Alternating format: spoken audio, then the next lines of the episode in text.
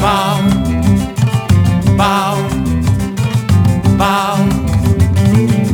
Te traigo poesía, te traigo sabor, flor de caña dulce, jugo de limón.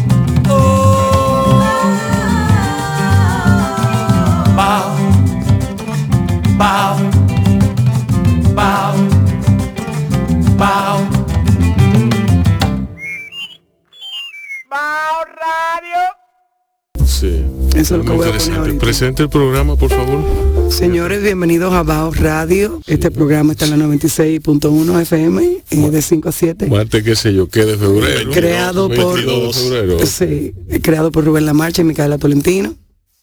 ¿Cuándo es el 27 de febrero? Domingo. El domingo. Wow. del mes 2 del año 2022. Exacto. Pico. Ujú. Sí. Eh, o sea, que es un día de mala suerte. Bueno, no dicen eso, pero también. Eh, voy a hacer un par de anuncios.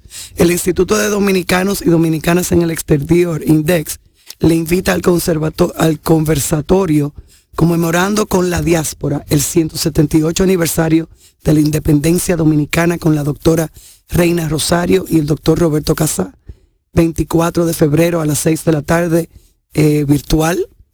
Eh, para más información, entren a Instagram, entren a Instagram, a Mi Cultura RD y van a, eh, van ahí a tener la- el ID y el, todo lo que necesitan para entrar. Eso me lo encontré muy interesante. Eso presupone un, un conon- ¿cómo se dice conundrum? Una contradicción. Un conundrum. un- eso presupone, porque, ¿qué, qué es lo que dice? 178 aniversario de la independencia dominicana. correcto. Pero si no éramos independientes, quiere decir que la república no existía. Sí. Sí, O sea que es del nacimiento de la República Dominicana. también. será. Eh, lo, O sea, lo escribieron, lo pusieron Eso, mal. eso supone, no, está bien, pero hay, eh, al- ellos, ellos encontrarán una forma de explicártelo, ¿tú me entiendes? Para eso sirve la filosofía. Mm. ¿eh? Eso es así. ¿Y qué más? ¿Qué más? ¿Qué Eh, más tienes por ahí? una tertulia. Una tertulia. Eh, taller de redes sociales para industrias artesanales está Sí. presentando el Centro León, fecha sábado 26 de febrero y 5 de marzo, 10 a.m. a 1 p.m. Sí. Edgar Argüello, experto en marketing, marketing digital, modalidad presencial en la Escuela de Bellas Artes en Bonao. Libre de costo con cupo limitado. Los invito a entrarse al Centro León en Instagram para que vean todo eso. Eso es hasta ahora. sí. ¿Usted tiene alguna? No, no, no, yo dejé mi celular inclusive. Oh, wow. A mí se, ¿Y ah, el- Celestino es que re. Celestino es que Sí, él me lo mandó. Tendrá otro concierto en Casa de Teatro Él me lo mandó. el día, ¿qué? Eh, Núñez, Celestino Esquer en concierto, artista invitado, Pavel Núñez, Casa de Teatro, viernes 25 de febrero, 9 de la noche, 5, 500 pesos. El próximo viernes. Qué bien, eso está muy bien. Sí. Sí, sí. Y el centro de la imagen dice que próximamente ¿Por qué tú- va a tener, ¿Por qué tú estás mirando así? porque es Instagram, entonces, bueno, yo lo Ah, pudiera poner así. Exacto, porque verdad. Pero que entonces tengo que escribir, entonces, tú sabes. ah, ok. El centro de la imagen eh, acaba- posteó femenino más próximamente. Tendremos que estar al tanto de ¿Y eso. qué es femenino más? No dice nada. Bueno, yo supongo que será una exposición. Me imagino que sería una exposición Sí. o del cuerpo femenino o de femeninas, diría yo. Sí, de féminas. Féminas. Sí, sí, sí. Bueno, eh, bien, bien, bien. Eh, hoy tenemos a Leonardo Díaz. Leonardo es un amigo de Bao. Yo digo, a mí me gusta decirle a él ambiciosamente, ¿verdad? Porque yo no tengo para pagarle 40 mil pesos ni nada por el estilo, que es lo mínimo que él me dijo que yo tenía que pagarle. Eso está por debajo de mi, de mi precio del mercado. No, no, de tu precio, no, de- para usar tu nombre. digo. Ah, ok. para usar tu nombre. Eh, él me dijo que me dijo 40 mil pesos por yo decir que él era el filósofo de planta de Bajo Radio. Eh, a mí me cuesta mucho. está en nómina, Sí, y- él está- y no lo sabemos. Sí, no, él está en nómina. Cuando tengamos cuánto le pagamos. Él por suerte no nos manda recibos ni nada por el estilo, pero yo eventualmente le daré unos, le pasaré unos chelitos. Él es, Entralo ahí. Sí, sí, sí. Él es un amigo muy querido mío porque yo lo conocí en el Cineclub Lumière. E hicimos una relación regulada por el cine, no por la filosofía, de quien yo soy un, un, un tema del que yo era, eh, sobre el cual yo era un inepto. La filosofía. Sí, yo era un inepto en esa época, ahora soy más inepto por cuanto sé algo de filosofía. ¿Qué más filosofía no Porque sabe? la filosofía mientras más, Menos mientras sabe más tú sabes, Claro, tú menos, menos Menos. sabe. menos la domina. O Entonces, por lo yo- menos eres más consciente de que no la dominas. eh, exacto, exacto. Por lo menos sí. No, entonces con la edad a mí me ha dado un ataque de escrúpulos de que de decir la verdad. Entonces yo a todo el mundo le digo que yo no soy un carajo de filosofía, pero que yo admiro mucho a los filósofos y cada vez que puedo leo sobre ellos, lo cual es casi siempre. Bienvenido. Gracias Rubén y Micaela. ¿En qué tú estás, viejo?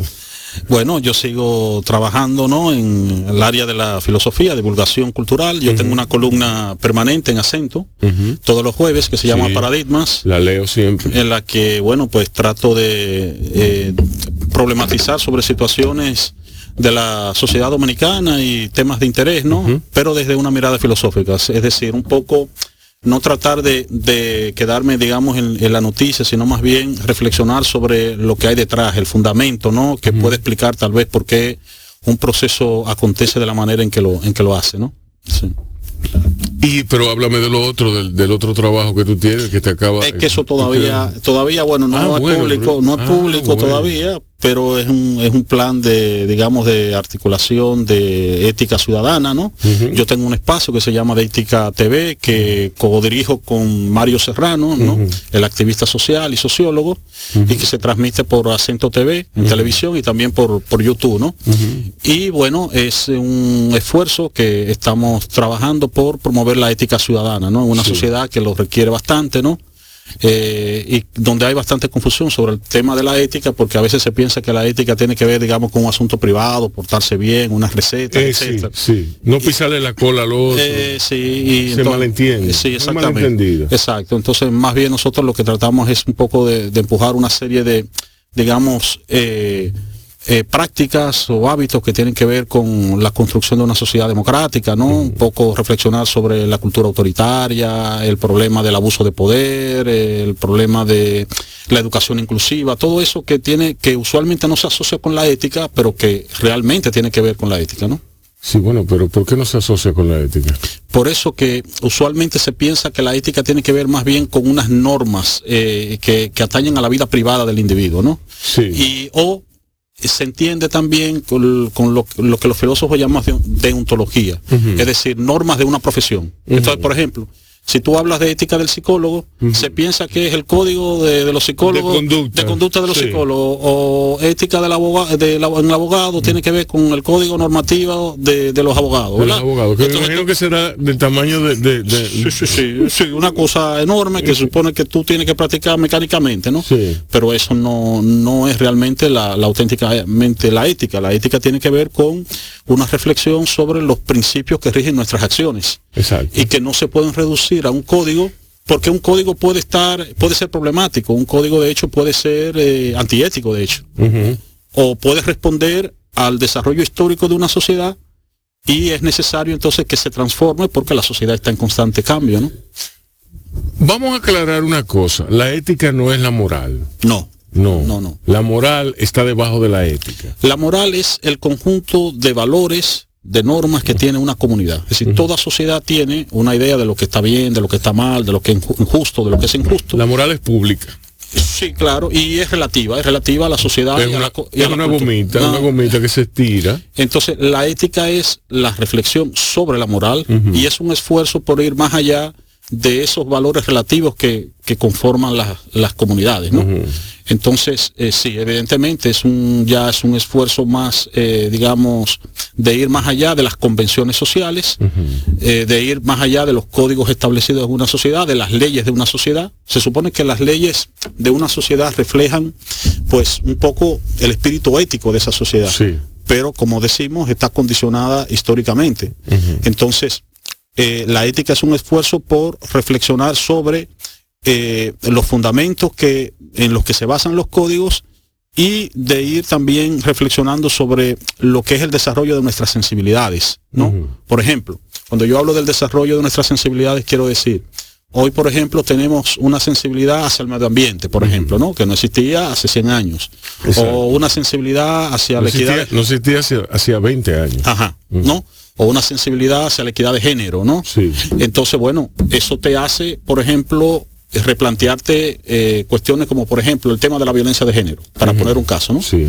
Hace, qué sé yo, 40 años era un asunto personal, privado, Mm. en el que nadie había que meterse. Sí. Pero hoy se ve como una cuestión de ética pública. Sí. ¿Por qué? Porque con- una agresión contra la mujer es una agresión ante un ciudadano y el Estado tiene la responsabilidad de proteger la dignidad de todos sus ciudadanos, especialmente de los más vulnerables. Exacto. Entonces, eso es un avance en nuestra sensibilidad y bueno, pues de esa misma manera, pues vamos, seguimos cambiando nuestros, nuestras sensibilidades, vamos evolucionando y la ética es un esfuerzo por reflexionar sobre esa- esos problemas, ¿no? Mira, eh, tú sabes que Leonardo tiene una voz activa sobre la frivolidad, sobre la- lo anacrónico que resulta el béisbol. Y lo acabo de confesar ahora. Lo acabas de confesar. Ajá. Sí. Tú eres cogidita de casualidad. Eh, mira, sí, yo tengo una... Sí, tú, pastilla, es, sí. es que no, es que- Pero más que todo, tú y yo tenemos algo común, es que somos yanquistas. Sí, ah, bueno, sí, eso sí. Yo, yo realmente hace muchos años que ya no seguía el béisbol dominicano desde que comenzó esta situación en el que los jugadores dominic- los jugadores de Grandes Ligas ya no jugaban acá. ¿Tú te acuerdas que en la época Sí. en que nosotros éramos muy jóvenes, Exacto. la Liga Dominicana era una liga triple A, Grandes Sí, Ligas, ¿no? sí, sí, entonces poco a poco, paulatinamente, los jugadores dejaron de, de jugar acá y entonces se convirtió en una doble A para mí mala. Y yo de- entonces yo dejé de verla y más, seguía viendo Grandes ¿Y te dedicaste a la filosofía? No, ya antes yo me dedicaba a la filosofía. Ah, ok, ok. ¿Cómo tú entras a la filosofía? Yo entro a la filosofía porque yo era desde muy jovencito un amante de la literatura, de la gran novela. O sea, por ejemplo, yo desde muy joven amaba, por ejemplo, a propósito que este es el año, Ulises de Joyce. Eh, muy aficionado a la novela, por ejemplo, Thomas Mann también, Frank Kafka. Sí. Entonces, la pasión por la literatura, yo hubo un momento en que yo me daba cuenta que a mí lo que me, me gustaba de la literatura no era tanto la, la- la forma, es decir, el análisis formal de la novela, sino más bien las reflexiones que usualmente tienen, que tiene la gran literatura. Y entonces me fui dando cuenta de que yo realmente tenía una pasión por la filosofía. Entonces yo ingresé a algo que desapareció, que es un cuarto de filosofía y letras Ujú. cuarto de bachillerato, que era para los que querían Sí, dedicarse a humanidades.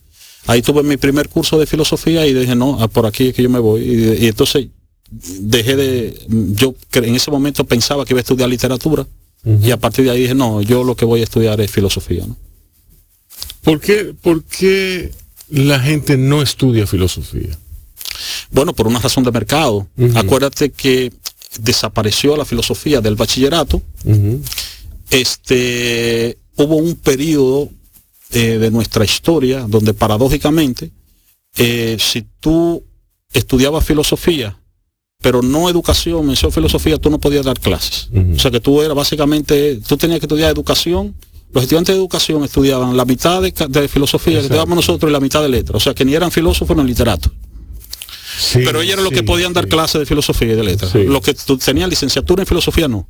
Porque no sabían cómo enseñar, no sé, no tenían la, la, la cuestión pedagógica. La cuestión pedagógica. Exacto. Que Entonces, al final nadie la tuvo. exacto. Entonces al- se fue cerrando el mercado y evidentemente entonces, bueno, pues no. no- Sí, pero yo creo que el hecho de que sacaran de, o sea, ¿cómo, cómo tú vas a tener más estudiantes de filosofía si tú no lees? Sí.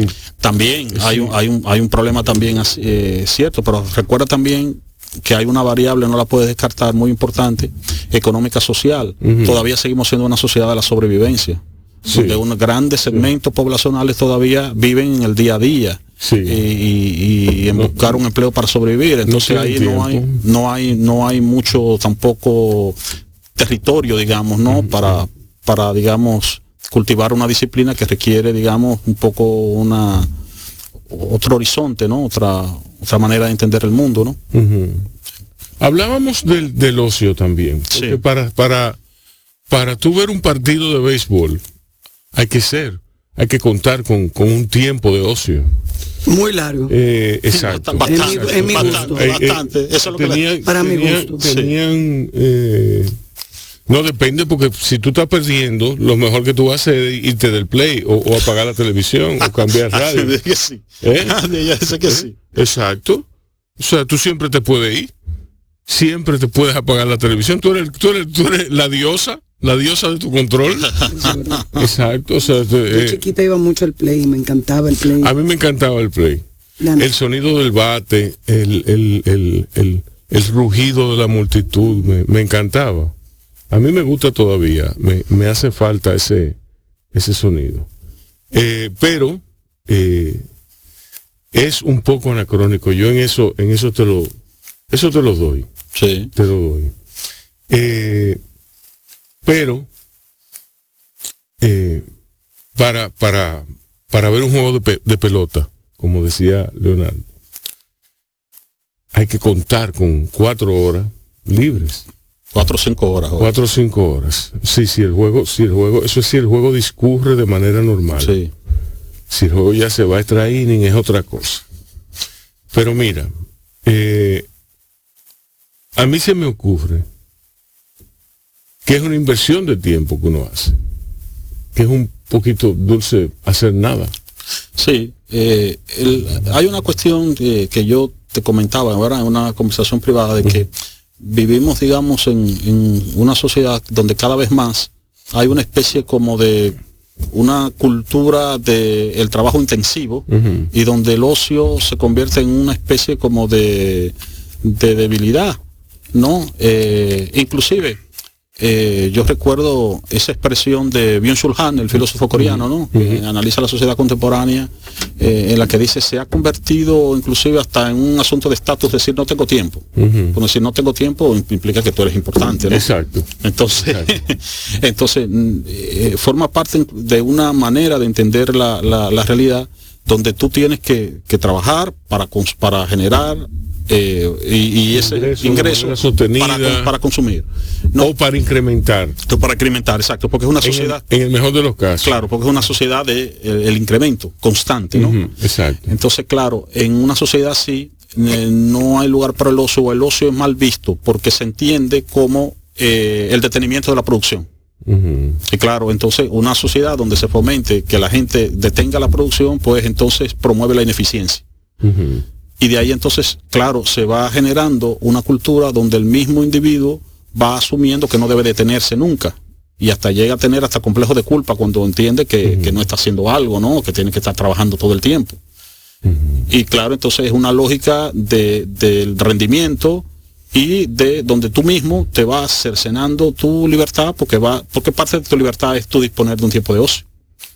Sí, eh, pero eh, vamos a ver, vamos a definirlo, vamos a definirlo históricamente. Yo decía, mi punto era que esa sensación, esa, ese, no, ese abordaje eh, al ocio como una, como mal visto, como una maldición, como algo dañino, ese en, en- en opuesto a la productividad exacerbada, es propio de los de, de los pensa- de los evangélicos anglosajones de Europa que luego se posaron en, en Estados Unidos. de la cultura protestante Sí, anglosajona, la cultura am- protestante. sí, sí, que asocia, bueno, eh, asocia, digamos, eh, la riqueza a la bendición de Dios. Sí. Es decir, tu trabajo, si tú, si tú te esfuerzas, trabajas y generas riqueza, eso es un signo de que eres un bendecido por Dios. Exacto. Eso, ahí se expresa, de hecho. Sí, sí. Entonces, que es una, una visión opuesta a aquella otra visión, digamos, de un- un- el cristianismo que, digamos, hace,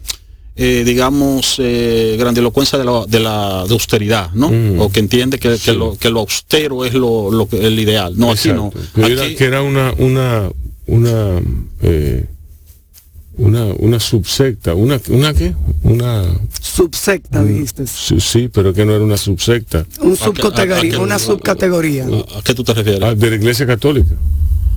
Los franciscanos eran los que los que hacían voto de pobreza. Ah, bueno, una, eh, lo que una comunidad, que una comunidad, sí. exacto, que un, una comunidad, que no un una cristiano debe ser pobre. ¿Entiendes? En oposición al catolicismo que decía que eh, que los cristianos están, que, que, que son progresistas, que son gente de, en- por lo menos en, la- en las esferas altas. Eh, no, lo que pasa, bueno, es que en, bueno, la, la iglesia, tú sabes que está conformada por eh, distintas comunidades, algo, eh, y bueno, en el caso de las comunidades religiosas, como tú te refieres, los franciscanos, entre otras, hacen voto de pobreza, en contraposición, por ejemplo, a, a los diocesanos, que no hacen ese voto, y entonces, eh, pero eh, lo que tú señalas eh, de ese, digamos, culto al, al trabajo como generador de riqueza, sí es muy propio de esa cultura protestante, anglosajona, y, y la hemos ido heredando, ¿no? Porque se ha ido globalizando, ¿no? Sí, sí. No, y la iglesia evangélica está pujante Sí. en toda Latinoamérica y el Caribe. Sí, sí. A mí me preocupa sobremanera ese fenómeno. Sí, ¿por qué? Porque el- es una el- hay múltiples vertientes del protestantismo pero yo entiendo que la que en América Latina está imponiéndose es una fundamentalista que coquetea con la extrema derecha y que implica retrocesos importantes en la modernidad. Por ejemplo, en el caso de- del catolicismo, el catolicismo por lo menos bebió de la ilustración. ujú. Exacto. Y puede entonces... Un provocador. Eh, sí, entonces puede, por ejemplo, se- eh, una educación católica puede perfectamente ser compatible con la enseñanza de la teoría de la evolución Exacto. y otras teorías. Pero, por ejemplo, esa educación fundamentalista de la que yo estoy hablando es una educación que está en contra de la teoría de la evolución, que enseña el diseño inteligente, que todavía en muchos casos sigue diciendo que, que la Tierra tiene 6.000 años, eh, 6.000 millones de años, que los dinosaurios no existieron. Entonces, estamos hablando en ese caso ya de... eh, un rompimiento de... Sí, sí, de, de- o sea, ya es un retroceso, ¿no? En, en- en, digamos, conocimientos adquiridos. Y por otra parte también, eh, cada día más se ha ido haciendo consciente de su poder, se articula políticamente y entonces o elige candidatos que le lleven su agenda o ellos proponen candidatos. Y entonces esos son los candidatos que luego entonces hacen propuestas que van en contra de lo que yo entiendo que son los derechos humanos, eh, derechos sociales, Exacto. etcétera, Sí, etcétera. ¿no? Así es, así Sí. es, así es. ¿Alguna pregunta? Ahora mismo no, fascinada. Bueno, pues vamos a una pausa y venimos seguida con Leonardo Díaz. Vamos a ver una musiquita, a ver qué nos tiene Micaela. Estoy con Leonardo Díaz y hablábamos sobre... ¿Sobre qué era que hablábamos? De muchas cosas, del ocio. No, no, del ocio, Del sí, ocio. el ocio. Vamos a retomar el tema del ocio. Sí. Bueno, hablábamos de eh, cómo en la sociedad contemporánea, en las sociedades occidentales básicamente, ¿no? Y entonces, bueno, en nuestra sociedad también, por influencia de, de las sociedades eh, industrializadas, la sociedad norteamericana, sobre todo la sociedad norteamericana, pues ha ido creando esa cultura de eh, el incremento, ¿no? Del trabajo intensivo que genera riqueza, que se hace para generar ingresos y luego para el consumo, ¿no? Entonces todo el sistema se alimenta de eso y eso va conllevando entonces también un imaginario de la vida, ¿no? De Sí. que, bueno, Por supuesto debes vivir entonces fundamentalmente para obtener bienes, porque entonces también eh, llega un momento en que se asocia la felicidad con la obtención de bienes, es propio de una sociedad que se alimenta de eso, ¿no? Del consumo. Y entonces, bueno, pues eh, evidentemente la gente entonces se focaliza fundamentalmente en eso, en el trabajo y la adquisición de bienes, y entonces entiende que el tiempo de ocio es una pérdida de tiempo, no algo que ayuda a su realización personal, sino que eh, es- está dejando entonces de generar pues eh, beneficios, ¿no? ¿Por qué los europeos de la península eh, mediterránea, de, de los, los países del Mediterráneo, son los que más han cultivado, bueno, los, los latinos, por así decirlo? Bueno, porque, porque eh, bueno, cuando hablas Los así, estoy pensando, por ejemplo, en el caso de España. Lo que pasa es que recuerda que esas sociedades no tuvieron el desarrollo de, de industrialización que, por ejemplo, tuvo Estados Unidos, que tuvo en Inglaterra. Porque recuerda que Exacto. Inglaterra y Estados Unidos tuvieron, tuvieron in- in- in- niveles similares. Sí, sí. Ok. En- Entonces, en, en- en la medida en que se va, eh, digamos, instaurando ese orden de carácter económico y social, ese orden es el que va instaurando un nuevo imaginario. Por ejemplo, la sociedad española de hoy ya no es igual que la que conocimos tal vez hace 20 o 30 años. De hecho, el- este modelo del cual estamos hablando se va globalizando. España ha avanzado pues, Sí, espectacularmente claro. desde la época franquista, que, Sí, que claro. es ahí mismo, eso fue ayer, como Sí, quien dice en España. Sí, sí, por Eso supuesto. fue hace apenas 50 años. por supuesto. Entonces, bueno, eh, este modelo se va globalizando, este del que estamos hablando, y, y también aquellas sociedades que en un pasado, digamos, disfrutaban de la cultura del ocio, como la española, también, pues, se van sumando, pero todavía queda muy arraigada esa cultura que proviene de una era menos desarrollada industrialmente, donde la vida es mucho más lenta y, y, digamos mucho más lenta y mucho más articulada familiarmente. Entonces era muy importante que la gente, por ejemplo, se detenga a la hora del almuerzo, eh, se detenga a dormir la siesta, por ejemplo, que era, era un ritual muy Sí. típico español. y Hay gente entonces- que, que- que en España que duerme siesta con gorro de media, Bueno, como Nini Cáfaro. bueno, entonces es un ritmo mucho más lento y, y, claro, bueno, eh, es más difícil de- sobrellevar en, en sociedades eh, como las que, eh, bueno, vivimos hoy, ¿no? Más... Pero es que, mira, yo, por ejemplo, cogiendo el caso italiano, lo que, de, quienes hicieron del ocio un arte. El dolce far niente es un arte, el dulce hacer nada. Y, eh, eso, eso es tener una cultura del ocio muy desarrollada. Sí. Eh, cada vez más, digamos, hay una, está surgiendo una reflexión que implica un cuestionamiento a esto, ¿no? Eh, la cuestión de la necesidad de recuperar el ocio, es decir, porque, bueno, eh, lo que eh, llega un momento, bueno, si te, te pasan muchísimos años, no solamente trabajando, trabajando para consumir, llega un momento entonces en que, bueno, te das cuenta, bueno, que yo he hecho con mi vida, ¿no? Tengo muchos bienes, Exacto. tengo muchos Pero bienes, eso no pero- me sirve de nada. exactamente, ¿no? Estoy- el- la, la típica reflexión de estoy enfermo, mi cuerpo no sirve para nada y tengo muchos bienes. exactamente. No me ha resuelto nada. Eh, yo no sé si tú recuerdas una película que estuvo eh, nominada al Oscar, no recuerdo si ganó, era, era aquella, eh, era No Malán, aquella de los de los eh, individuos que, que iban por la carretera. ¿Cómo se llamaba esa película? ¿Cuál? Era del- eh, creo que era del año pasado. Eh, animales nocturnos. Ahora yo no recuerdo, pero ¿Qué bueno, pero bueno, ahora lo importante que quiero destacar de la película es que hay una escena muy importante, están en, en una en una especie de encuentro nocturno, ¿verdad? A una fogata, están conversando. Hay una, son personas que todas han decidido dejar la vida de, de estar trabajando ocho horas, etcétera, para Sí. dedicarse a, a vivir. Entonces, hay una señora que está contando que el esposo tenía una especie de botecito o de yate que lo tenía amarrado porque él pensaba ya cuando llegara su momento de jubilación Exacto. eh, dedicarse entonces a, a- A, viajar. ¿Qué ocurre? Que le llegó una enfermedad terminal, lo mató. Y entonces ella dice, eso es lo que yo no quiero, yo no quiero que mi vida se quede con el bote amarrado. O sea, lo que quiere decir, yo no, eh, eh, muchas veces pasa eso de que... La, de- la de vida que- se queda en plan. ese que quieren plan, exacto. Se No, queda yo en trabajo, trabajo, trabajo, pero yo cuando llegue el momento de mi jubilación, yo voy a disfrutar todo esto que he acumulado. Y resulta entonces que cuando llega el momento de disfrutar, No puedes. no puede, No puedes. porque te ha llegado una enfermedad terminal o una enfermedad que te inhabilita, etcétera, etcétera, ¿no? Entonces, un poco de esto es que trata, ¿no? Un poco de, de reflexionar, bueno, sobre nuestros estilos de vida, ¿no? Eh, hasta qué punto, bueno, nuestra idea de, de lo que es un buen estilo, un estilo de vida o, nuestra idea de la felicidad es una idea que debemos cuestionarnos o, que debemos eh, Pues, yo pienso, mira, en nuestra cultura hay una, hay una, hay una, hay un, hay una, hay una tendencia a pensar. Primero, bueno, no, una tendencia a pensar no, Eh, no hay tendencia de pensar, ¿verdad?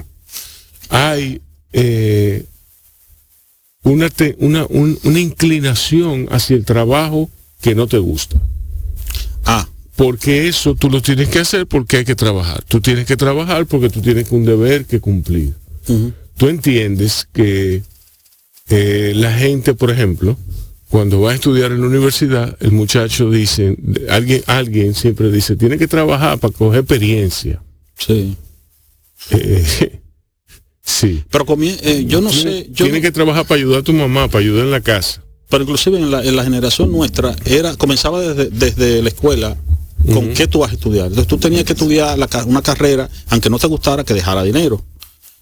que se entiende en función de un prototipo de lo Un- que, o una sea, carrera que han ido expandiéndose las preferencias, la, Sí, la escogencia, hemos- el, hemos ido- abanico de carrera ha ido cambiando, ha ido ampliando. claro.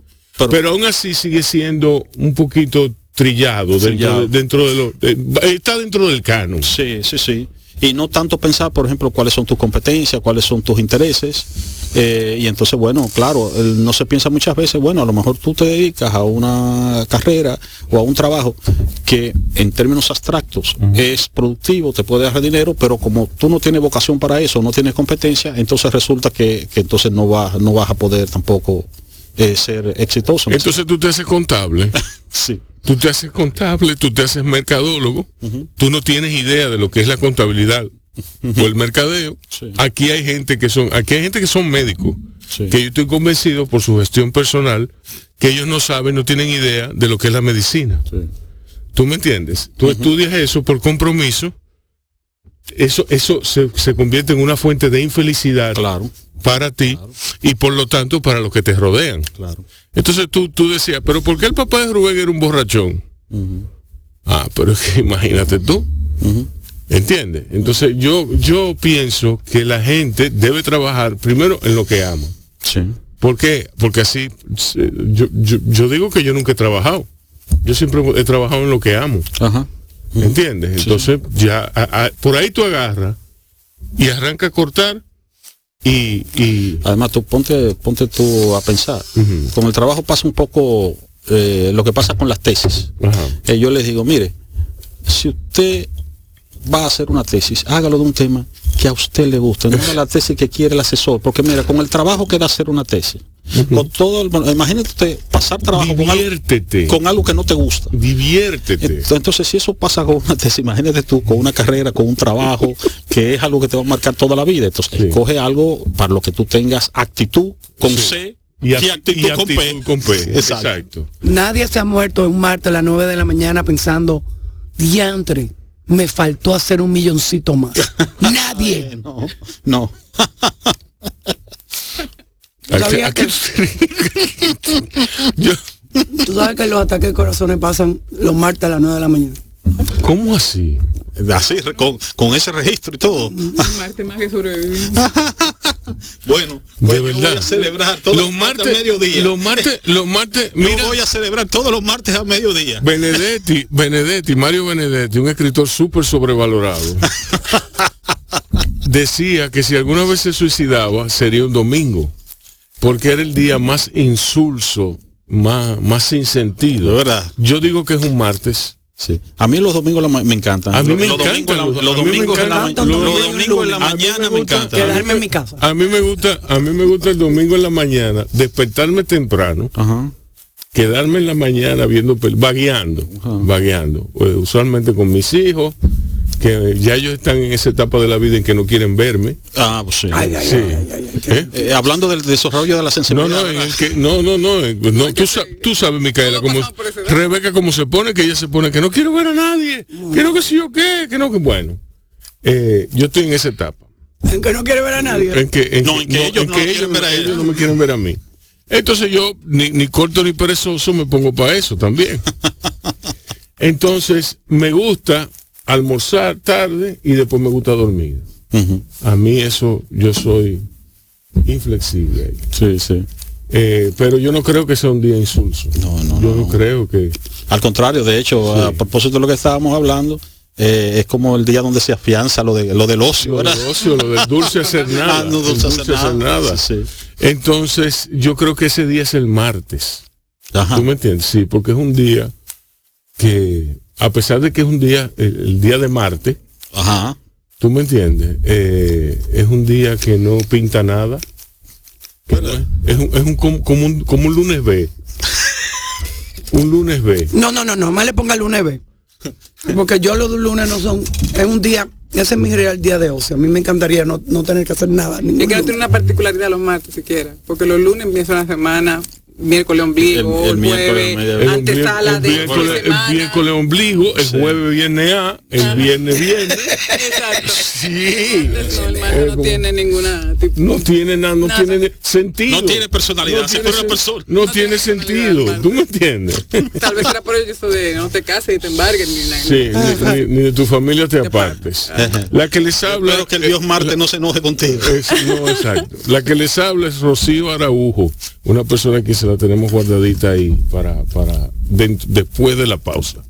Y ahora vamos a, bueno, vamos a hacer esa pausa. Seguimos con Leonardo Díaz y con Rocío Araujo después de estos comerciales y después de oír la musiquita. Estamos aquí con Rocío Araujo y Leonardo Díaz. Rocío, Cuéntame. ¿en qué tú estás? Yo. Gracias. Háblame de tu curso de Barna.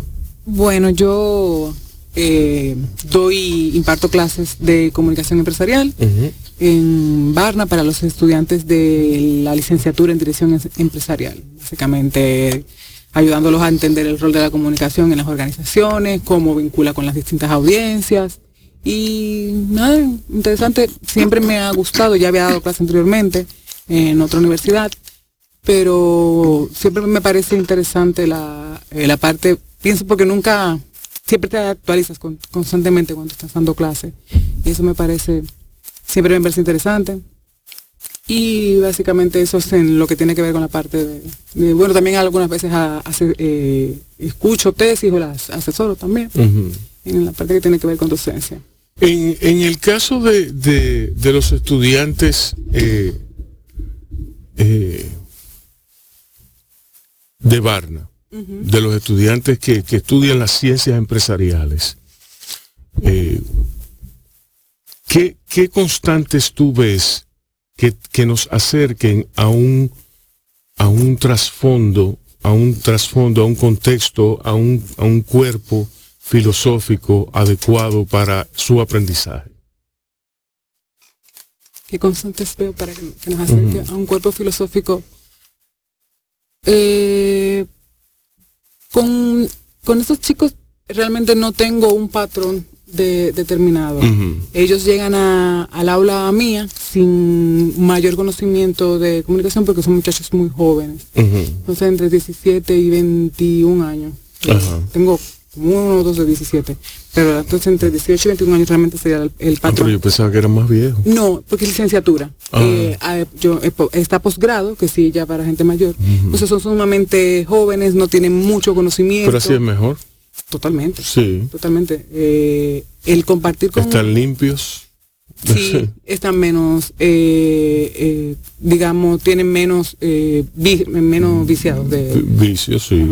Sí. De, de lo que sucede, porque cuando ya uno llega a un nivel donde tú puedes hacer un posgrado, donde te puedes pagar un posgrado, ya tú tienes ciertas concepciones y, cier- y ciertas convicciones que son a veces muy difíciles de, De desmontar. de desmontar. Con estos muchachos es sumamente interesante porque incluso hacen preguntas que tú pudieras decir eh, o te plantean cosas que tú decir. Es súper básico, pero no, te, incluso a veces te llevan hasta hasta replantearte lo que tú estás diciendo en, en, en ese momento. ¿no? Bueno, pues entonces eh, no hay que descartar que tengan un- una formación, eh, si se quiere, eh, filosófica. No, tienen intereses. Tienen interés. Intereses. Y además de que esta, sos- de que esta esa generación, estamos hablando de, lo- de niños que nacieron eh, a principio del, del dos- de la década, la primera década del 2000 o a finales de los 90, están, nacieron con la, con la información en la mano. Entonces, Exacto. están muy acostumbrados a, muy expuestos a, a temas que tienen que ver con visibilidad que se asocian a comunicación.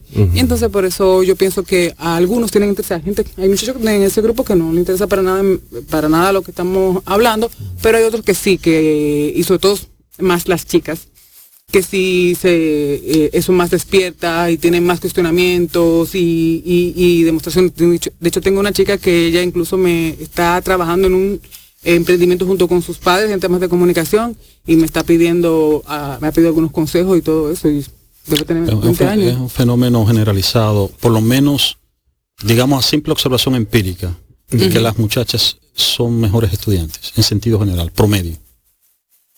Sí. Eso lo han dicho mucho aquí. Yo ¿eh? pienso que sí. En general. No, en no, sí, yo estoy convencido de eso y muestra de ello eh, es eh, Rebeca.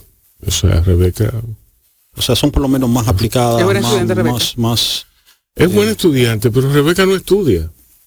¿Tú me Pero, cuando yo digo, bueno, entonces no es buena estudiante, es muy inteligente, muy despierta. Eh, pa- Cuando yo- nosotros hablamos de buena estudiante es una persona que es aplicada, que, que, que estudia, que participa, que... Rebeca participa, hay Ah. veces que participa de más. Ah, bueno, ok. No, no, pues está bien. Si entonces, Rebeca estuviera aquí, tuviera el mando. Ah, bueno, ok. Eh, entonces, eh, si, si eh, yo digo que ella no, no tiene, ella tiene que estudiar y, y estudia, y pero eso es hasta un punto. ah, bueno. Hay veces que Sí, ¿Qué edad tiene ella ya? eh, 16. sí, Sí, sí. Yo vi esa niña chiquita. Sí, tú la viste una pipiola. Sí, no. Pero es, ba- es, ba- es bastante común ese, ese fenómeno, ¿no? De, en los últimos años, entiendo que también tiene que ver mucho con el hecho de que, bueno, en los últimos años donde se ha producido la, in- la incorporación de, Ay, de la mujer. y- Vamos a tomarlo desde un punto de vista cronológico, generacional. Ajá. ¿De quiénes nosotros somos hijos? Nosotros somos hijos de la última generación de Trujillo. De la última De, generación. de la última generación. ah, de la, post- de- o sea, que nuestros padres vivieron. Sí, eso, nuestra- nuestra ok, ep- nue- sí, sí. Nuestros padres vivieron Sí, eso. sí, sí. Fueron marcados, quedaron marcados por la revolución. Sí, sí. Luego vi- vinieron los años de temor Sí. de Balaguer. Sí, sí. Así es. Es decir, que nosotros, a nosotros salimos bien. Más, eh, Exacto. Sí. salimos bien. sí, yo no tengo problema. Sí, no, no, no hay mayores problemas. No hay mayores problemas. ¿Tú me entiendes? Eh, Digamos eh, que sobrevivimos. sí, sobrevivimos. Yo no sé si estamos bien, sobrevivimos. Sí, sobrevivimos. ¿Tú me entiendes? Me acuerdo, de un a- tengo un amigo que decía, eh, día, cuando yo trabajaba en el Caribe, estábamos un día hablando del tema de, de la cena, y decía que mi mamá nos acostumbró desde bien pequeño a que todo el mundo se, de- se gestionara su cena. Ahí había pan, ahí había queso, todo el mundo tenía que gestionar, gestionar su cena, incluyendo mi papá.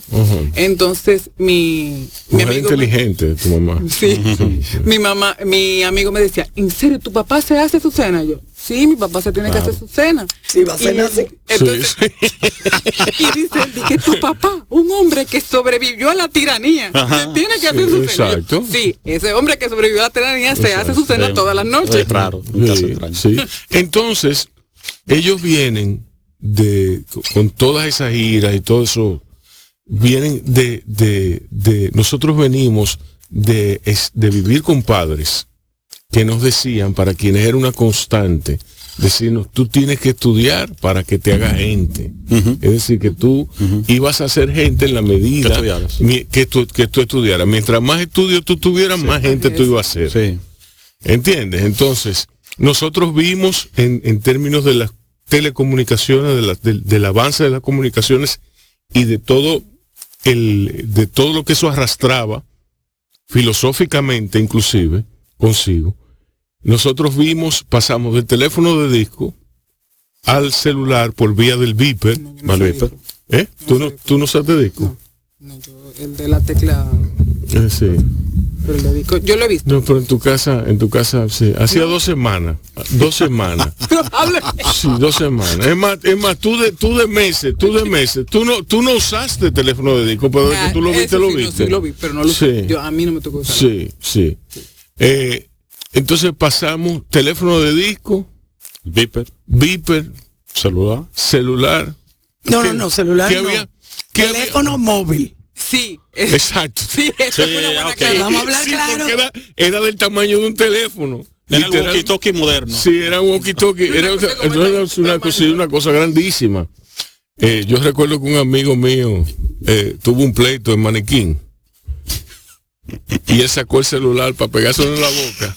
Y, y la mujer lo agarró. Y él dijo, mujer, me vas a quitar el alma. Sí. Entonces, nosotros vimos eso. Estos niños nacen con celulares en la mano se han servido de las nuevas tecnologías para, para ayudarse en sus escuelas. Sí. Mal que bien. Te lo digo, cuando digo mal que bien, me refiero a que vivimos en una nación en la cual la, la, la educación no tiene un nivel estandarizado para Exacto. todo el mundo. Hay mucha desigualdad. Hay mucha desigualdad. Dime. No, no, te iba a decir Tú- que tú- me estás que- echando, tú claro, sí. porque es más mal, más mal que bien. Yo he tenido, por ejemplo, la, la experiencia de dar clases en universidades privadas de este país ah, en diferentes Sí, áreas. de- A la- todo el espectro, yo todo el exacto, espectro. desde los más pobres hasta los más ricos. Y yo noto el mismo problema. ¿eh? Sí. Claro, tal vez a nivel de Más grave, más grave otro, a menos grave. pero hay un serio problema de interpretación. Ay, sí. Sí. Es decir, Porque ese, el ese joven tiene mucho acceso a la información, pero, Pero tiene problemas para procesarla e interpretarla. Eh, de hecho, yo te puedo decir, por ejemplo, que yo, yo le he dado, eh, le he tenido que dar eh, filosofía a estudiantes de diversas carreras de psicología, de medicina, etcétera. Entonces, por ejemplo, tú tienes un estudiante de psicología, perfectamente, te estoy hablando que tiene de un cierto nivel social, que tiene acceso a la información, etcétera. Y tú le puedes decir, busca eh, en internet una revista o un blog relacionado con un concepto tal que tú le has planteado relacionado con su carrera. Exacto. Y te hacen copy paste. No, no es capaz de discriminar. Un blog profesional de la disciplina Exacto. de algo que No que- tiene que- los elementos de juicio para tú- exacto, exactamente exacto. exactamente Exacto. ¿no? Y, o, por ejemplo, una vez tiene, tú le das, inclusive suponiendo que tú le des el texto ya. Entonces interpretar lo que está ahí. Sí. Sí. Que significa Así que, es. que leer, comprenderlo y capaz de interpretar en sus propias El- es el pro- palabras el lo que pro- dice ahí el y tomar proceso, una postura el proceso de aprehensión de, la- de lo que se lee. Exactamente. Pero Ahí, tiene entonces que ver tenemos mucho con el pensum que les tocó en la escuela primaria. Sí. Eh, de hecho, yo, yo cuando yo estudié, a mí me daban toda la semana una hora de lectura comprensiva. Sí. Eh, entonces hay un serio problema nuestro aquí a todos los niveles con eso. Y eso, eso no es extensible eh, a- al mundo desarrollado también.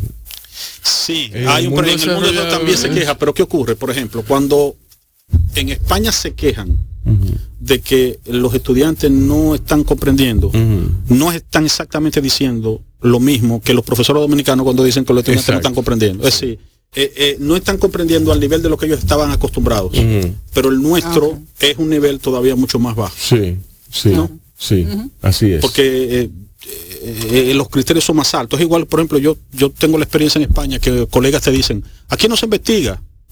Digo, que aquí no se investiga. Pero ojalá yo que aquí se investigara. Lo que pasa es que ellos se están comparando con Alemania y con Inglaterra. Exacto. Entonces, claro, cu- cuando tú tienes ese estándar, Exacto. entonces tú dices, no, aquí no se investiga. No es verdad. Hay un, ya hay un, nivel de investigación importante. sí. Entonces, e- eso pasa también a la hora de evaluar el sistema educativo. Ellos están acostumbrados a unos estándares, ya esos estándares evidentemente no se están cumpliendo y entonces se quejan. Pero el- en el caso nuestro, realmente los niveles son realmente preocupantes. Bueno, cuando siempre se hacen las evaluaciones internacionales, fíjate que nosotros quedamos siempre en la cola a nivel de comprensión. Y, Y cualquier, cualquier profesor de cualquier área te puede decir por su observación que sí, que, que- que es un es algo bastante extendido, ¿no?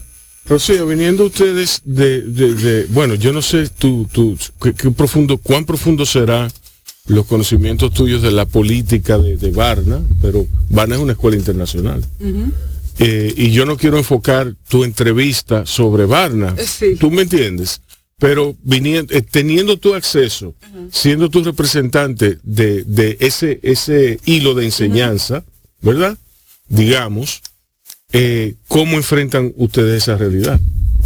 eh, ¿O cómo la enfrentas tú a nivel personal en tu clase? Exactamente, que es de lo que yo... Sí. eh, el centro de estudios te da unos lineamientos, hay una serie de políticas que uno tiene que, que- que leer y aplicar, pero básicamente yo lo que trato es de crear una, una plataforma de comprensión para todo el mundo, nivelar, eh, porque sí, así como dice Leonardo, verdad que hay muchos estudiantes que tienen eh, serias lagunas con los temas interpretativos. Entonces, eh, dedico más tiempo a quien lo necesita. De hecho, incluso le digo, ve, pueden escribir bajo las plataformas que tiene la universidad ya para, para eso. Y, y es lo que trato de hacer porque no quiero detener a los que corren solos o a los que necesitan menos atención para poder, yo prefiero dedicar más tiempo, que sea de mi tiempo, a, a los que están Para no necesitan más desacelerar apoyo otro proceso. para no desacelerar el otro proceso. Yo tengo alumnas, y porque la mayoría son eh, chicas, que, que, que va- le van muy bien, que van muy bien, que tienen, por ejemplo, hasta este momento la totalidad de los puntos, que tienen, que pueden hacer un análisis eh, decente para, eh, con esperados ah, para una gente de la edad de ellas. Y, y de verdad que realmente no quiero, no quiero desalentarlas. Entonces, tratamos de hacerlo también bastante práctico el aprendizaje, eh, dejar la teoría eh, como contexto, pero que ellos puedan eh, eh, Aprender haciendo. Por Eso- ejemplo, un, un aspecto, por no interrumpir, importante, por ahí mismo la idea. Eh, eso de enseñar haciendo es muy importante. Eh, yo nunca he entendido esa, esa eh, por ejemplo, eh, regla que tienen ciertos profesores que no, que no usen dispositivos o que no usen, eh, que al contrario, Que los usen es al revés. Aprovechate, aprovechate de eso Exacto. y motívalos con eso. totalmente. Y es una manera de, de que... El que no aprende es porque no quiere. Exacto. Porque todo está en la internet disponible. Sí. Lo que hay que saber es discriminar. Claro, tú discriminar, puedes- tú, tú- tienes que darle, más que nada, enseñarlos a pensar, Claro. el proceso de Sí, pensamiento. Sí, por ejemplo, tú tienes eh, la ventaja que te dan hoy las, las plataformas, por ejemplo. Tú puedes poner a un chico, qué sé yo, de comunicación, por ejemplo. eh, eh, eh, ok, ponle un video de YouTube donde hayan fake news. Pa- ajá. Y entonces ponlo y, y- y ponle otro video donde hayan informaciones fidedignas y hazlo que, que, que se involucre, reflexione sobre ello, para que aprenda a discriminar, porque no va a aprender a discriminar si no se, si no se expone a la situación. Exacto, exacto. Yo Armando, con Armando yo me fijo mucho en, en su capacidad de discernimiento. Eh, y la capacidad de discernimiento de él es muchísimo más rápida, está muchísimo más, está mucho más alerta, porque él se crió eh, con, con la internet, él, la generación de internet. Eh, él, él tiene, él tiene un ojo que, que eso da gusto pa- para captar los fake news. Y, y yo a veces le digo, papi, pero ese tiburón de, de, de, de 40 pies que hay ahí, de largo. Eso, y él hace, papi, por Dios, tú no ves que eso, eso es mentira. ¿Tú me entiendes? Entonces ya por ahí tú vas cogiendo y él, él está encaminadito. ¿Tú me entiendes? Está encaminadito. Pero a- yo lo que me refiero es que esto es grave. Cuando yo daba clase de escritura creativa, que es otro proceso, otro proceso de, de- de interpretación de tu realidad, eh, a mí me asombraba.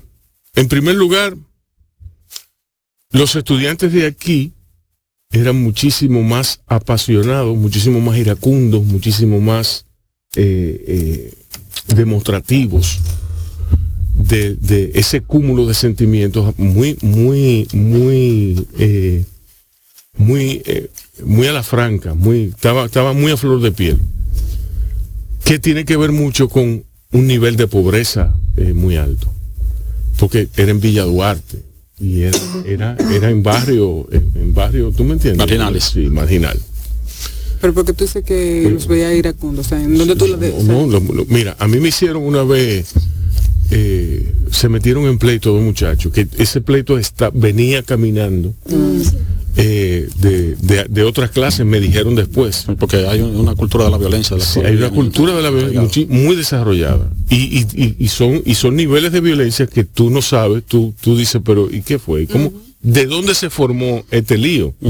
Entonces, eh, yo comencé a dar una, estábamos introduciendo el cuento, yo comencé a dar mi clase, eh, ellos dos estaban discutiendo, yo me volteo, los mandé a callar, ellos se callaron dos minutos exactamente, siguieron discutiendo, luego se unieron otros más, esos eh, a su vez retomaron una arista de la conversación y se pusieron a discutir y en, menos de en menos de cinco minutos yo tenía un reperpero armado delante de mí y ahí fue donde yo me di cuenta de que yo no podía yo no podía no tenía los elementos para agarrar a esos muchachos y controlarlo pero te estoy hablando de que eran muchachos entre entre 12 y 15 años o sea yo me recuerdo, eh, tú me compartiste eso. era una cosa, eh, fue una cosa que yo, ya- yo asustado, llamé a Mónica y le dije, mira, yo no puedo. Yo no puedo dar clase. Qué pena. Y eso es penoso. Es penoso. Entonces, eso, dejémoslo ahí. Y entonces, Constanza, Barahona, Campos de Barahona, ¿tú me entiendes? Donde hay otro, están rodeados de naturaleza, es otra, otro discurrir, la vida discurre de otra forma. Eh, eh, son más contemplativos, los muchachos tienen muchísimo más curiosidad. Sí, Pero, pero no tienen elementos, no tienen elementos ni, ni siquiera los elementos eh, narrativos. No, no, lo narrativo es quizá eh, quizá un poco necio de mi parte decir que no tenían los elementos narrativos para, para contar una historia, porque todo el mundo tiene algo que contar, Claro. Eh, eh, hasta el más básico de nosotros. Quizá no tenían los elementos de articulación Eso es. Eso. Eso para ello. Entonces yo intentaba, parte, parte de mi trabajo era aportarle a ellos esos elementos, demostrárselos, demostrarles cómo podían utilizarlo. Entonces yo tenía dos horas semanales. Claro. ¿Para qué puede servir eso? ¿Tú me entiendes? Pero yo tenía tú, que pero- estar... pero tú me estás contando la historia, de, por ejemplo, de un profesor de filosofía que, que estar que en dos vez, horas. que en vez de dar un curso de filosofía termina dando un curso de lectura comprensiva. Exacto, tú- pero que, pero Porque que entonces eh, te- yo tenía que estar dos horas diarias, era. Sí, Era dos horas diarias, Claro. diariamente. Sí. Yo tenía que mudarme a Barahón. Claro. Eso ocurre entiendes? cuando la escuela no hace su trabajo. Exacto. Y Bueno, yo una vez impartí un taller de, de redacción de documentos eh, corporativos y yo le dije... Y no es falta de curiosidad intelectual. No, ¿eh? no, no. Los muchachos tienen una curiosidad devastadora. Pero En- en- el tema de, de exposición, articulación, Sí, lo- información. información. Y yo le dije, mira, yo lo puedo dar, pero yo te quiero decir que yo no tengo la forma, en el tiempo que tú me estás dando, de, de que todos vayan al mismo tiempo. Aquí yo no puedo cerrar brecha, y aquí, aquí va, sabe que aquí el que escriba ello haya, según, y primeramente, o sea, yo eso no lo puedo resolver. En, Exacto. en, Exacto. en ese tiempo, entonces sí, eso es una cosa que yo, que yo lo digo al principio de mi curso, que mi curso no es de ortografía. Pero, pero ese es el punto. Porque si me, si me voy por Sí, la ortografía, pero yo por, pierdo un tiempo. Pero, pero, por ejemplo, eso es lo que ocurre al final, cuando tú tienes que dar asignaturas que tienen que ver con textos, porque al final sencillamente esa es la tela con la que tú vas a diseñar el, el- el vestido o, o- o la ropa. Entonces, evidentemente, si eh, el chico tiene problemas para comprenderte una frase como esta, eh, Kant es uno de los filósofos más influyentes en la historia del pensamiento occidental. Bueno, no te puede entender esa frase porque él no sabe ni lo que es que Kant, ni lo que es pensamiento, ni lo que es occidente. Ya. Ahí hay tres Entonces lo vas a poner a leer crítica de la razón pura. Exacto. No puede, Exacto. no puede. Puede, Tiene que entonces buscar otras otras Y estrategias. y suena cruel, Eh, claro, pero, que no puede. Pero- exacto, no, pero no es un problema de inteligencia, es un problema de formación previa que tiene que hacerlo la escuela. Entonces, claro, lo que tú estás diciendo, lo que decía Rocío es, eh, yo en un, en un cuatrimestre yo no puedo hacer el trabajo que había que hacer durante 12 años. exactamente. Porque ese era el trabajo de 12 años. Exacto. Entonces, eso yo no lo puedo resolver ahora. Eh, tiene que ver con una- un ejercicio donde el chico va asimilando una forma de escribir y con la forma de escribir una forma de pensar, porque ahí es donde está la cuestión. Porque, Eh, eh, porque aquí- escribi- escribiendo tú te piensas. Claro, no, Y entonces- tú pensando te, tú te ayuda a pensar en los otros. cuando tú tienes un chico que no es capaz de escribir, de que usted comienza escribiendo una idea y sin ponerte, eh, sin terminar la idea, no pone el punto y sigue otra idea, o te pone un punto y, y sigue con otra idea sin haber terminado la anterior, así mismo está su cabeza. Exacto. O sea, él piensa así. Sí. Entonces, el- la cuestión es cómo tú ir eh, formando esa eh, estructura mental y eso es a lo largo de los años que lo que lo Sí. tienes que hacer. Yo me con mi hija mayor, eso es. Ya comienza a hablar y yo le digo, hey, perdón, Mm, ¿de qué tú me estás hablando? Sí. Comienza por el principio, porque ella está ahí adentro, mire, Hay un problema de sintaxis. Una tormenta. una tormenta, es un huracán ahí adentro. Sí, sí, sí, sí. ¿Tú me Y, lo- y tú sabes a veces lo, lo- esa historia que está contando, que a veces tú te encuentras con chicos o chicas que son sumamente inteligentes, que tú te das cuenta, pero es una cabeza caótica. Sí. Entonces tú comienzas a leer muchísimo, Sí. comienzas a ver muchísimas películas, pero eso no le ayuda a formarse, porque es que la cabeza, porque para tú lidiar con esa información tú tienes que procesarla, y entonces lo que de lo que no se dispone es de esas condiciones para hacerlo. Sí. Entonces a esos estudiantes, eso es un proceso paulatino. Son que- gente ansiosa, siempre recuerdo- decirle no, tranquila, no, no, respira, eh, todo va a eh, pasar No, bien. An- Anamica es una, una, una tormenta, es, una- es una belleza, es una belleza ver ese caos, Sí. pero ella- y, y ver su cara de incomprensión cuando, cuando dice tranquila, tra- ah, espérate, espérate, y entonces como ella como que ¿qué es lo que tú me estás diciendo? Sí, sí, sí. Yo recuerdo que Armando me dijo un día, eh, papi, mira, está lloviendo con el sol afuera. Y yo le dije, ¿tú, tú sabes qué significa eso, papi? Le vino con el, con se, el- se está casando una bruja. Y él me dijo, ¿cómo? ¿Se está casando? ¿Y con quién se está casando? ¿Con un vampiro o con un zombie? te lo tienes merecido. Exacto, eso- ya, yo- Ya. ya no. No hay más nada que decir. A mí está bueno que me pase Está por, bueno por abrir esa puerta. Ajá. ¿Tú me entiendes? Vamos a hacer una pausa. Vamos a oír los mensajes de nuestros auspiciadores y una musiquita, ¿por qué no?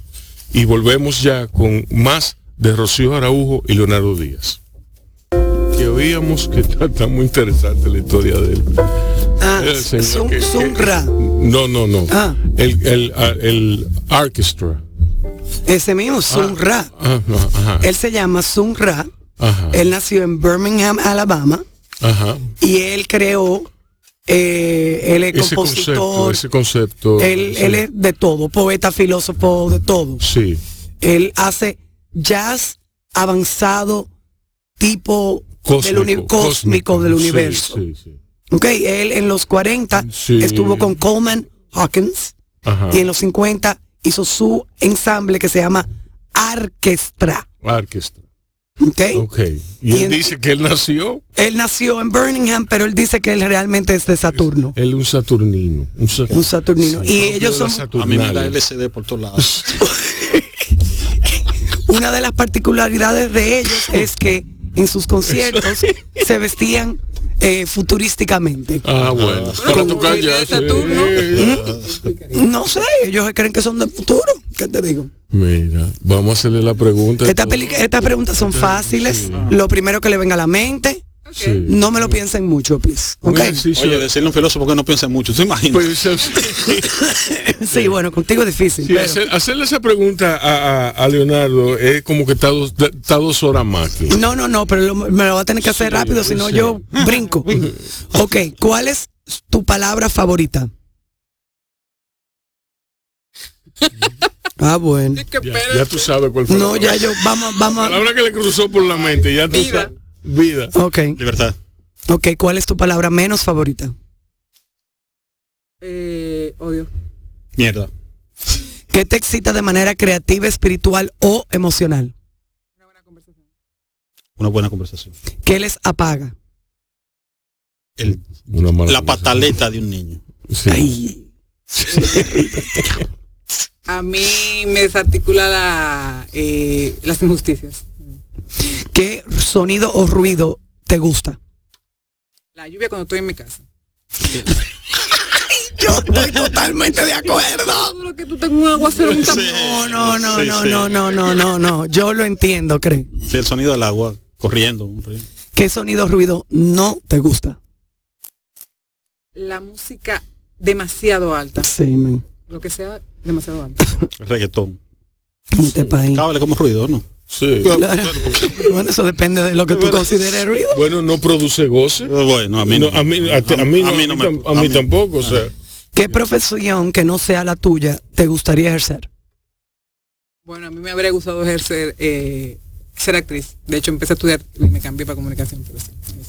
Director de cine o de teatro. ¿Qué, qué profesión no les gustaría ejercer? Medicina. Policía. ¿Qué signo eres? Aries. Leo. ¿Cuáles son las características de Aries? Ustedes que son astrolólogas, Son un poco envidiosos ellos. envidiosos. No, los arianos somos... Eh, sí, pero son ce- ce- aunque no celosos. sepamos, metemos mano. Eh, o sea, eh, Eh, eh, Tú somos- averigua. Tú averigua. Somos eh, eh, líderes, incluso aunque no pueda, aunque no sea de que de gente como desde un principio tomo el- la, la rienda de una forma u otra caen caen uno. Eh, mm, somos muy eh, muy cerrados con nuestra privacidad también. Eh, de lo que recuerdo ahora rápidamente, eh, no, nos gusta mucho el alcohol. Oh, sí, Sí. Y tenemos un Ustedes son arianas todas en tu casa, ¿verdad? Eh, bu- No, la no, única yo me que más bebe. Yo me pregunté, cuánto- yo me pregunté cuántos arianos hay en la sociedad dominicana. Un Entonces, saludo a Noemí Araujo en Clave Verde. ¿y qué signo es ella? Noemí es Tauro. Ah, uff, ok. Sí. Ok, seguimos. ¿Película favorita? persona. Forrest Gump. Bueno, Forrest Gump, I love you. Tú, tú, a los Ari y yo, o nos llevamos bien o nos llevamos mal. Yo soy Leo. Leo, ah, Ah, Tú, tú sacas lo mejor de mí o lo peor. Eh, Eso es así. yo me voy con personas. Eh, ¿Qué canción puedes poner en repetir ahora mismo? Y la que yo estaba oyendo en el camino, eh, Eres bellísima de Bumburi. Venía viendo eso. Imagine. Ok, ¿qué le, si leen, ¿qué están leyendo? Bueno, mira, Sí, yo sí. lo amo, lo adoro. o sea, Eso es otra cosa, porque ya tú tienes esa condicionante. Condicionante sentimental. ¿Qué leen? Filosofía, literatura. Lo que sea. me estoy leyendo ahora un libro de... No, pero ¿qué, qué tú lees? Ah, ¿qué texto? ¿Qué texto en particular? Eh, o sea, Alguno que quieras compartir, Ah, obviamente. Sí. Bueno, ahora mismo, porque lo estoy compartiendo con un curso especial que estoy dando, es un texto de una filósofa inglesa, Miranda Fricker, se llama Injusticia epistémica. Es un texto de, que trata sobre cómo los prejuicios condicionan la manera de escuchar a un hablante. Los prejuicios identitarios negativos. Wow. Sí, Muy interesante. sí, sí, sí, sí. Realmente. Muy actual, sobre todo, dada la conversación. eh, Exacto. sí. Sí, estoy leyendo algo sobre relaciones conscientes, sobre, la, con- sobre todo este tema que tiene que ver con constelación y este tipo de cosas. Ok, flor favorita, Eh, rosas, Igual, color favorito, rosado. azul. diseñador de moda favorita, si lo tienen. No, tengo ni- Ok. Artista plástico o visual favorito. No, realmente no, no soy, no soy seguidora de, de las artes. no. Bueno, yo, Picasso, porque yo tengo un... eh, eh, Guernica es mi obra de culto. Parte turística, le hace donde vayan muchos turistas, favorita de la República Dominicana. Yo tengo sentimientos encontrados. Yo pienso que, yo pienso que es Samaná, pero en el fondo creo que vaya de las águilas. No, no, pero no estoy segura. Las dos esquinas. Sí. Sí. Es Yo, un país- yo soy muy de Valladolid, la playa. ¿Y qué parte virgen favorita de la República Dominicana? Tú puedes haber dicho lado. Turística Samaná, Virgen, Bahía. Eh, Porque Bahía no es turístico. Conciliarlo así. ajá. Bahía de las Águilas va a ser turístico. Sí, no, ya eso, ya eso va, ya eso va para allá. Pero ahora mismo no lo es. No, exacto. Ok, eh, lugar favorito de la República Dominicana. No, no, tú sabes, de- lugar favorito. Lugar favorito de la República Dominicana. Pienso que, que, que Samaná, pero también porque hay un vínculo eh, Familiar. allá. Ok, No, yo soy de la zona colonial, yo soy un animal de la zona colonial. ok. Entonces ahora país o ciudad favorita fuera de aquí. País España, ciudad San Sebastián. Eh, país, eh, España también, eh, pero ciudad pienso que Nueva York. Eh, plato favorito. Locro de arenque con eh, habichuela, Aguacate. aguacate y frito maduro. maduro. Ya, ya, ya, ya completó. Eh, No, no, no, no. Sí, no, porque es que, es que no puede ser de otra forma. Yo dejo lo que sea Lord, por eso. Y, y si le echa un chorrito de aceite de oliva por arriba, Mejor todavía. ey, ¿verdad? Ya. Eh. De hecho, cuando a mí me dio COVID, supimos que yo tenía COVID por un locro de arenque. Ah, ah, Porque no lo huele, ¿cómo yo huele? ¡Qué frustración! No me supo. Y para finalizar, ¿qué les inspira? Todo se resume en lo creo de arenque. Hemos hablado tanto de El filosofía. sentido de la vida. Filosofía, El educación. Sí, sí. Hablamos de tendencia, de lo que tú quieres, de lo que de la experiencia. Sí. Y todo se resume en lo creo de arenque. Ahí, ahí está. Bueno. Eh, Se la vi. A No respondí. ¿Qué te inspira? A mí me inspira, el poema levanta cada, cada mañana. Yo creo que ya eso es- ya hay ganancia. Sí. Del poema levanta todo. A mí el rostro de una mujer hermosa. Gracias. bueno, señores. hemos Muchas llegado gracias. al final de este programa. Van a seguir a ustedes por la oyendo un poquito de de. Sunra. Y nos oímos mañana. Vacúnense y Sí, hombre. cuídense. Bao Radio es un programa que se transmite por Quisqueya 96.1 FM y 98.5 para la región del Cibao, todos los días de 5 a 7. Para más contenido, suscríbete y dale me gusta a nuestras redes sociales. Bao Radio en Facebook, Instagram, YouTube, Twitter y LinkedIn, donde encontrarás contenido exclusivo y los mejores momentos de nuestras entrevistas. Bao Radio. Un corito no tan sano.